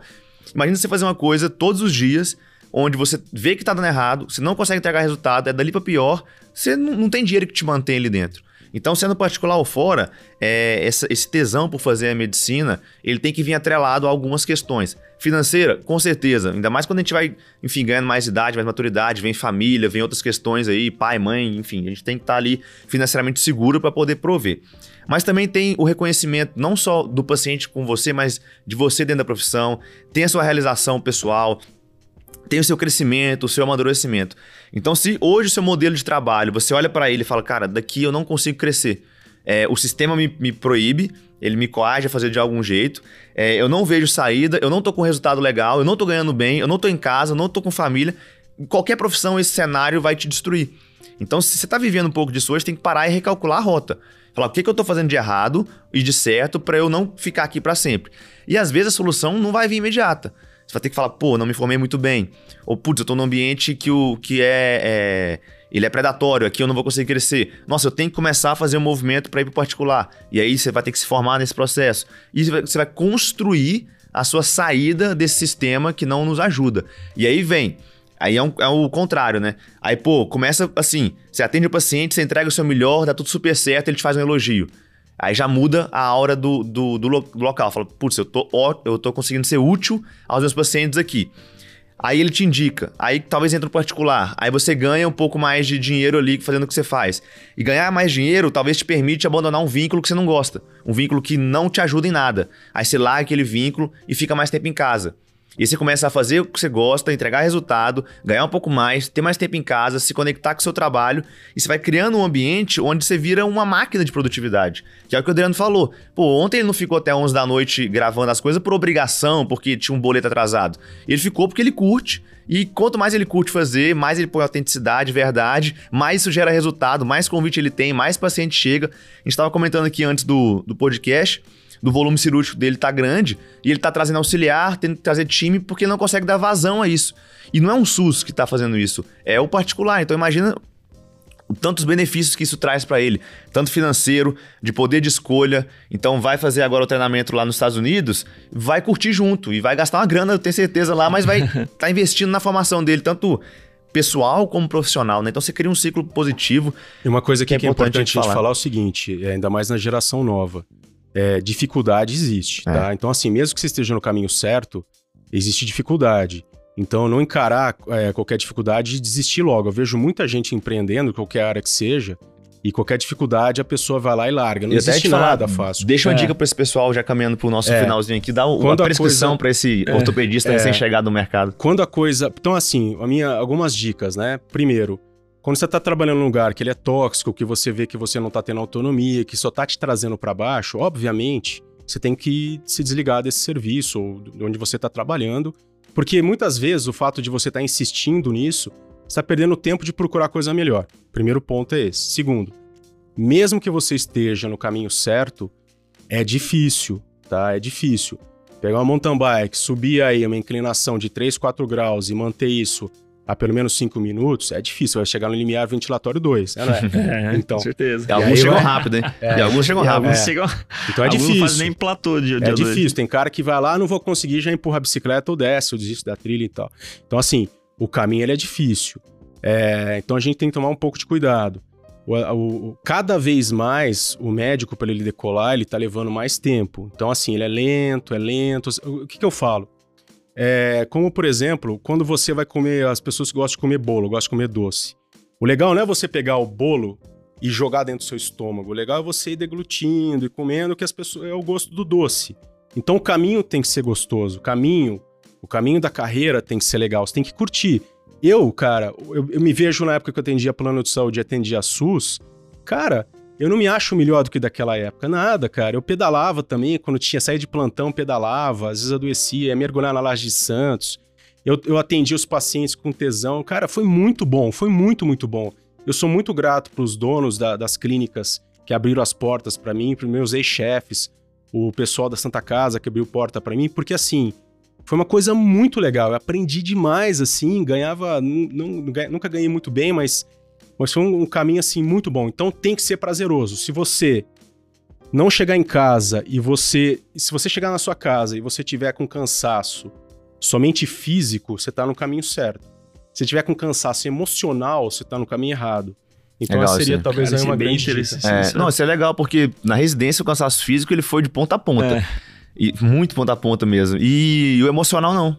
Legal, nunca tinha sim, pensado por esse lado sim, assim. Sim, sim, E eu já tive cansaço emocional e, quando eu burnoutei, mas foi em outro momento e por outros motivos, por, né? Por, e aí eu recalculei a rota. Por, por, por, vínculos que a gente não gostava de Que cansaço físico eu tô hoje. A gente saiu daqui Porque ontem, 11h30 da noite. Então a gente, tá aqui hoje de manhã é, aqui já. Tá, a gente tá cansado, fisicamente. Essa semana foi pesado pra é. gente. É. Aí... Mas emocionalmente, não. Legal, Emocionalmente gostei. a gente tá tranquilo. A dica foi para mim aí. E... quero, quero ver daqui a 20 anos. Exatamente. Cara, isso é muito legal. Vou te Cara... cortar, Robão, desculpa. Mas isso eu falo muito. Quanto tempo você aguenta continuar do jeito que você tá hoje dentro da medicina? Porque a gente esquece que a gente é limitado física e mental e emocionalmente. Então, se esse ambiente tá te, enfim, te colocando tão para baixo, você aguentaria mais cinco anos nesse modelo? E você não vai trabalhar só mais 5. Pô, o Adriano tem 49, ele tem pelo menos, pelo jeito que ele tá indo, mas assim, no mínimo 25 anos muito bem produtivos ainda. Ele vai poder talvez parar um pouco antes porque é por decisão, mas se quiser, com 75 anos, treinando, cabeça boa, empreendendo, ele vai estar tá ali super ativo. Então imagina você que tá com 30, cansado já. Se não aguenta mais 5 anos, imagina os próximos 30, que vai ser a realidade. Então, se reavalia aí, eu acho que é importante. Esse papo chegou nesse ponto legal aqui. O cansaço físico, beleza, todas as profissões tendem a ter, tá? A gente às vezes levanta a medicina, mas fica imaginando um gari, se ele não tá cansado fisicamente todos os dias fazer aquilo ali. Mas como é que tá a sua questão emocional? Se ela não tiver alinhada com essa questão física, com um projeto maior, para e dá uma recalculada, porque a conta fica cada vez mais cara no emocional sim, e no, no, no, e, no pessoal. Isso que ele falou é uma coisa que todo mundo passa, todo especialista, todo médico recém-formado vai passar, que é desequilibrar em algum momento a vida, né? Por, por às vezes dar um gás ali no consultório, né? E é o momento que eu vejo que eu e o Vitor a gente tá passando. Né? A nossa vida não é muito equilibrada, vamos dizer, né? Não, eu tô, então... há, eu tô há oito dias fora de casa e. Ontem. E, on... e a Mariana reclamou. Ontem a gente acordou sete horas, foi tomar um cafezão, né? Levei o Marvin, meu cachorro, para passear. Aí logo depois ele já começou a bater o, o, o, script da live que a gente fez ontem no meu consultório particular. Eu fui pro meu consultório, fui, fiquei no Olimpo lá o dia todo. Voltei, a gente correu 13 quilômetros, né? Porque eu tô, a gente tá num, eu tô num ciclo de, de fazer uma maratona em junho, né? Eu vou fazer só meia. Ele vai fazer só meia. Não, não... Reconheço minha pequenez. não aguentou. E, e aí a gente veio para aqui, para cá, pros estudos da AFIA, gravou a live. Chegamos 11 meia, meia, meia-noite em casa, ainda com a cabeça a milhão, fomos dormir uma hora da manhã, acordamos cedo hoje, estamos aqui. E, cara, a gente tá feliz, né? De fato, a gente Sim. tá cansado, né? A gente tá desequilibrado um pouco, assim, em termos de, de, de tempo mesmo, mas a gente sabe que é passageiro isso, né? Que é, e eu tô muito menos cansado ser... que na época de plantão. Exatamente, tá exatamente. e aí o, o, o, Adriano já tá numa fase que ele já tá começando a reequilibrar essa questão de tempo, né? Hoje ele Mais deve... ou menos. é que o Adriano também, ele apesar... acelera pra caramba, né? Ele ah, gosta, apesar... né? Então, mas apesar, apesar de tudo que você sempre falou, você vai bastante pra São Roque, sim, tem, sim, você sim. tem um tempo muito bom com sua esposa, você vai viajar agora duas semanas. Sim. Quantos médicos aí, e aí eu já fazer uma provocação para vocês, quantos de vocês viajaram duas semanas nos últimos dois anos? Vai ter uma galera que não, não fez isso, entendeu? Que Sim. não para porque às vezes o cara não, não, não tem condições, não consegue. Então acho que a, a especialidade é a gente ter tesão, né? Do jeito que, que você falou, pelo nosso trabalho, proporciona isso, né? A gente conseguir é, entregar sempre o algo a mais. E esse algo a mais é que vai fazer a gente levantar é, uma coisa voos que mais claro, altos. Uma coisa tem que ficar claro, e, e pontuando aqui a questão da, do empreendedorismo, é o seguinte. A, o, a sobrecarga ela só vai aumentar. Tá? Eu não dou mais plantão, não preciso, felizmente, mas a sobrecarga ela só aumenta. O que você, você não pode nunca recusar um paciente que quer operar com você, jamais.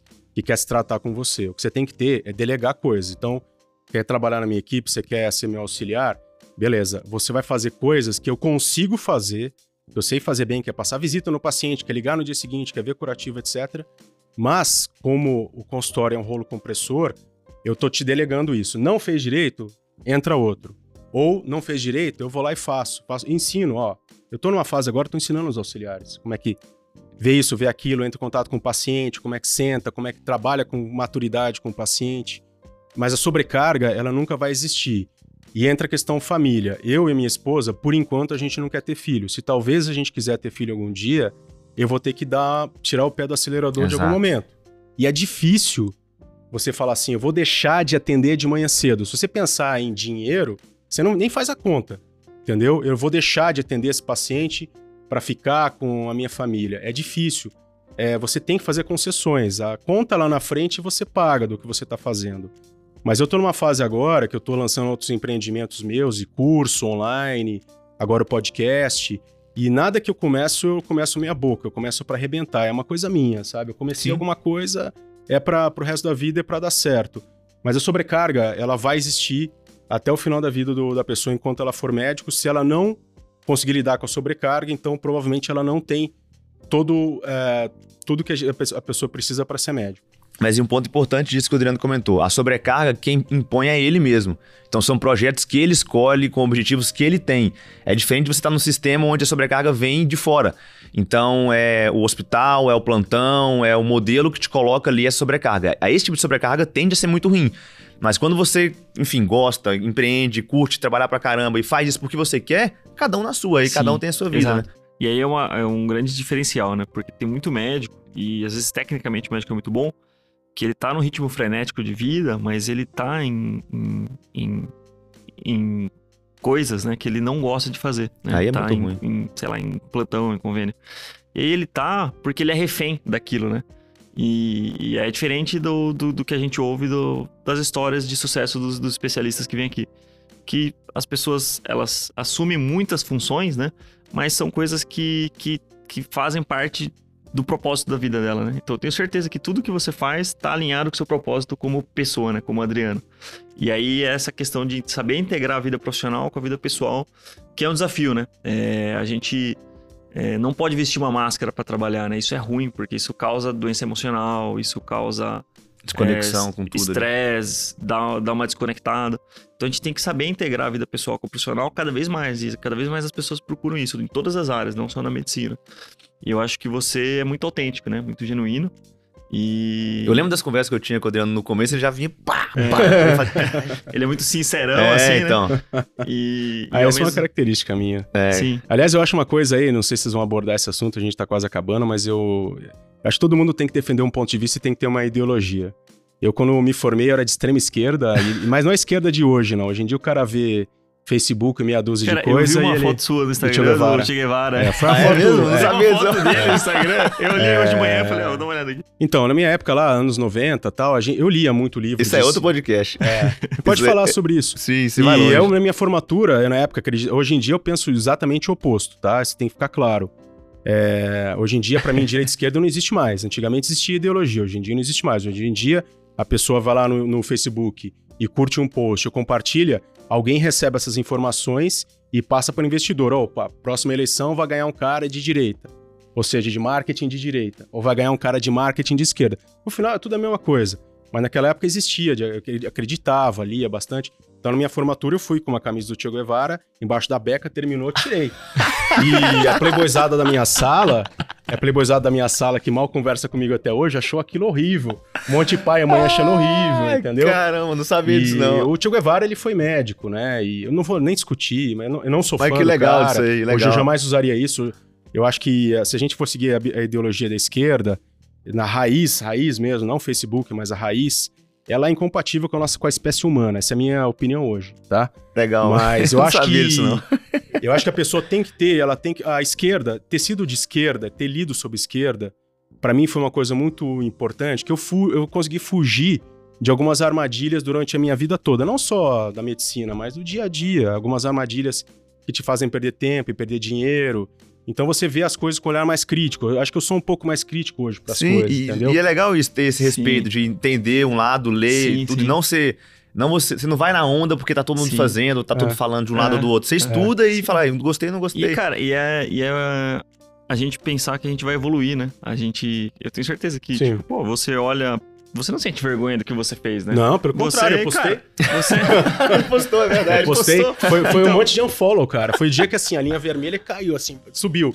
Ia ver um monte de gente, ah, que absurdo, camisa. O cara nem leu o texto. Nem leu o É, texto. Porque no texto, texto, hoje eu não penso assim, mas eu acho que o médico tem que ter uma ideologia. Legal, o médico legal. tem que ter um pensamento, ele tem que seguir esse pensamento. Não.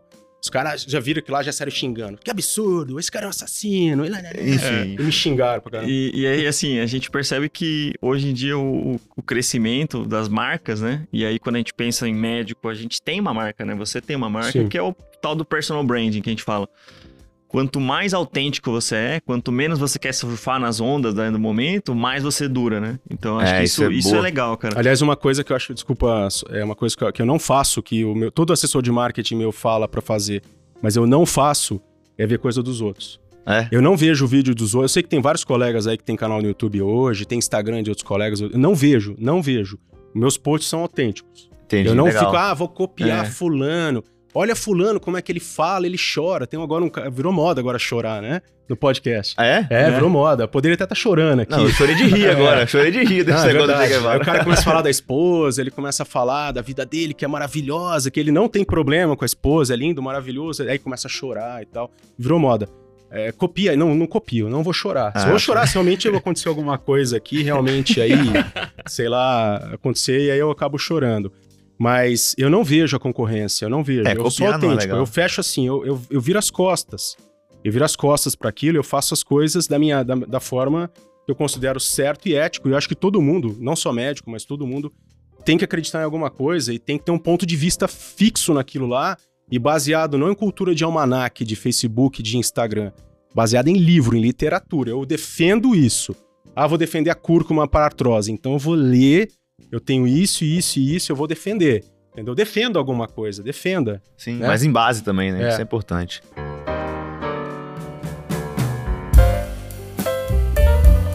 Pô, maravilha, Adriano. E pra gente deixar aqui uma. A gente já de- já deixou várias, mas pra gente caminhar pro final, o que, que você falaria ali pro, pro Adriano, R5 de ortopedia ou recém-chegado no mercado de trabalho hoje? Com tudo que você viveu, que dica você daria pra ele hoje? Ah, eu diria primeiro que Che Guevara não funciona. a partir do momento que você tem um sócio, você pode ter um sócio e aí você vê que o socialismo ele, ele é utópico, né? Ele é, ele é incompatível com a espécie humana. A primeira coisa eu falaria isso pra ele. Apesar que naquela época eu já não já tinha acordado um pouco mais. É, manter justamente o que, o que eu, o- seguir o coração, né? Seguir, seguir o seu tesão, seguir o coração não cair em armadilha, né? Ah, vamos trabalhar aqui, vamos trabalhar ali, não, não. Seguir, seguir a carreira médica, ter paciência, porque é, é lento, é demorado, e se você não souber o que você quer, saiba o que você não quer. Legal. Fuja do que você não quer, que uma hora a luz divina ela vai te empurrar lá para você ter sucesso. Maravilha. Quer deixar algum recado aí, Rubão, é no isso, final? cara. Não, acho que os aprendizados hoje, né, desse, dessa tocação de ficha nossa aqui foi, foi, essa, foi foram alguns, né? Primeiro, ser autêntico, né? Porque. Não vai chorar, não? Ah, todo... Não, não vou chorar. né? Fica tranquilo. chorou, hein? Já Eu sou, chorou. eu, eu- eu sou emotivo, mas É. hoje eu não vou, não vou chorar, não. É ser autêntico, né? Eu acho que a autenticidade é uma coisa que. É isso que o, que o Adriano falou hoje tá muito forte. É tipo, ah, qual que é a, a próxima onda? Como que eu vou surfar a próxima onda? Como que eu vou ser tal pessoa? Como eu vou ser é, tal médico? Qual que é a marca que, que vai te sustentar? Cara, a sua marca principal tem que ser você, né? E, e você tem que se pagar, né? Vamos dizer. Eu acho que esse é o principal aprendizado e você é, ser muito verdadeiro na sua conduta em tudo que você faz, né? Não só na medicina, mas como na sua vida mesmo. Sim. E eu acho que é uma coisa que é muito forte que a gente, que a gente viu em você. E, e parabéns pelo seu trabalho, cara. Assim, Agradeço. eu, já era um fã seu, sou mais fã Ô, agora. louco. Mais um. Tira Mais foto, um, tira né? foto com ele. É. E, e é isso, cara. Acho que a gente. A gente gosta de trazer essa perspectiva porque nem tudo são flores, né? A gente Sim, sabe que sim, a gente sim. tem, cara, uma caminhada que é muito dura, muito árdua para todo mundo.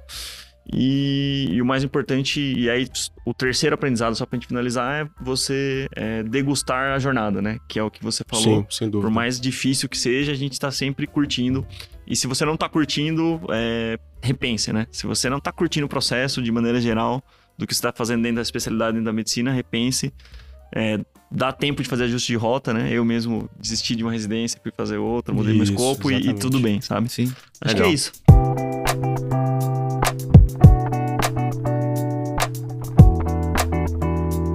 Pô, maravilha, pessoal. Então, se você tá escutando a gente pelo Spotify, não se esqueça de, antes de trocar de episódio, vai ali na nossa página inicial do Toca Ficha e clica em seguir o episódio, o, o programa, na verdade, para que você receba todos os episódios em primeira mão, todas as semanas que a gente liberar esse episódio. Se for no YouTube, clique aqui embaixo, se inscreva no nosso canal, curta, compartilhe, deixa algum comentário, manda para algum amigo seu da ortopedia aí que tá tocando ficha para mostrar para ele que sim, tem um caminho árduo na especialidade, mas que ele é muito recompensador se você manter essas bases que o Adriano aqui te sugeriu hoje, tá bom?